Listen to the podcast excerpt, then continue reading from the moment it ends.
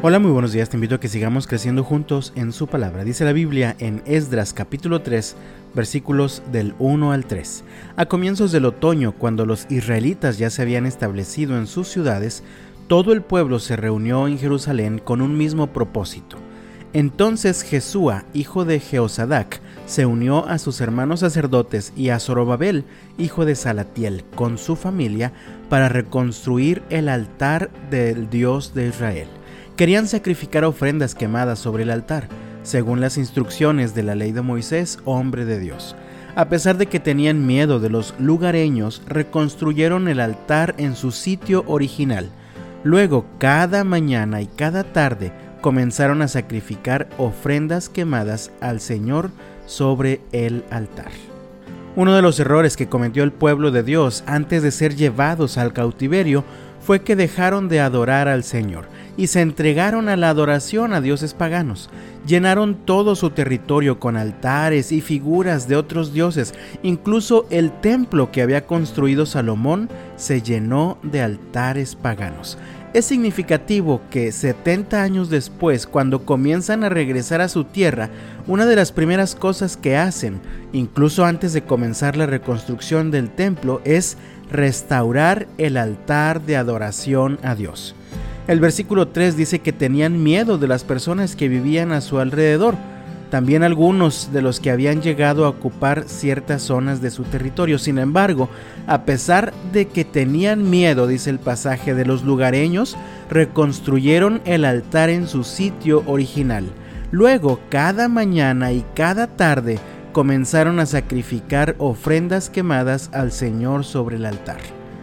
En tiempos de crisis comenzamos a descuidar muchas cosas que consideramos no esenciales, entre ellas nuestra adoración a Dios.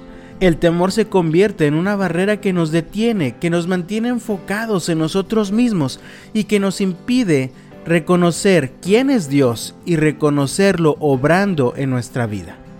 Pues ellos vencieron el temor y comenzaron a adorar a Dios ofreciéndole sacrificios todos los días, en la mañana y en la tarde. Esto es también un acto de obediencia sincera del pueblo arrepentido.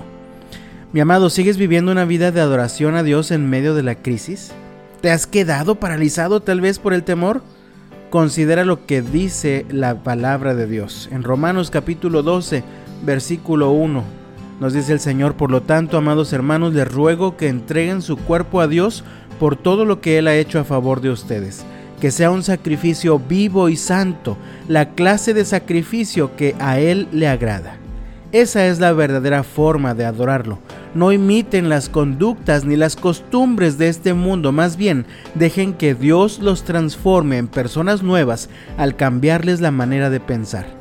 Entonces aprenderán a conocer la voluntad de Dios para ustedes, la cual es buena, agradable y perfecta. ¿Sigues entregando, mi hermano, tu cuerpo como una ofrenda a Dios, viviendo en santidad todos los días?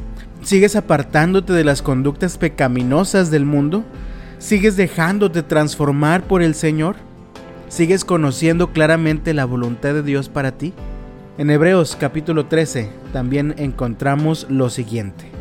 Por lo tanto, por medio de Jesús, ofrezcamos un sacrificio continuo de alabanza a Dios, mediante el cual proclamamos nuestra lealtad a su nombre. Y no se olviden de hacer el bien, ni de compartir lo que tienen con quienes pasan necesidad. Estos son los sacrificios que le agradan a Dios.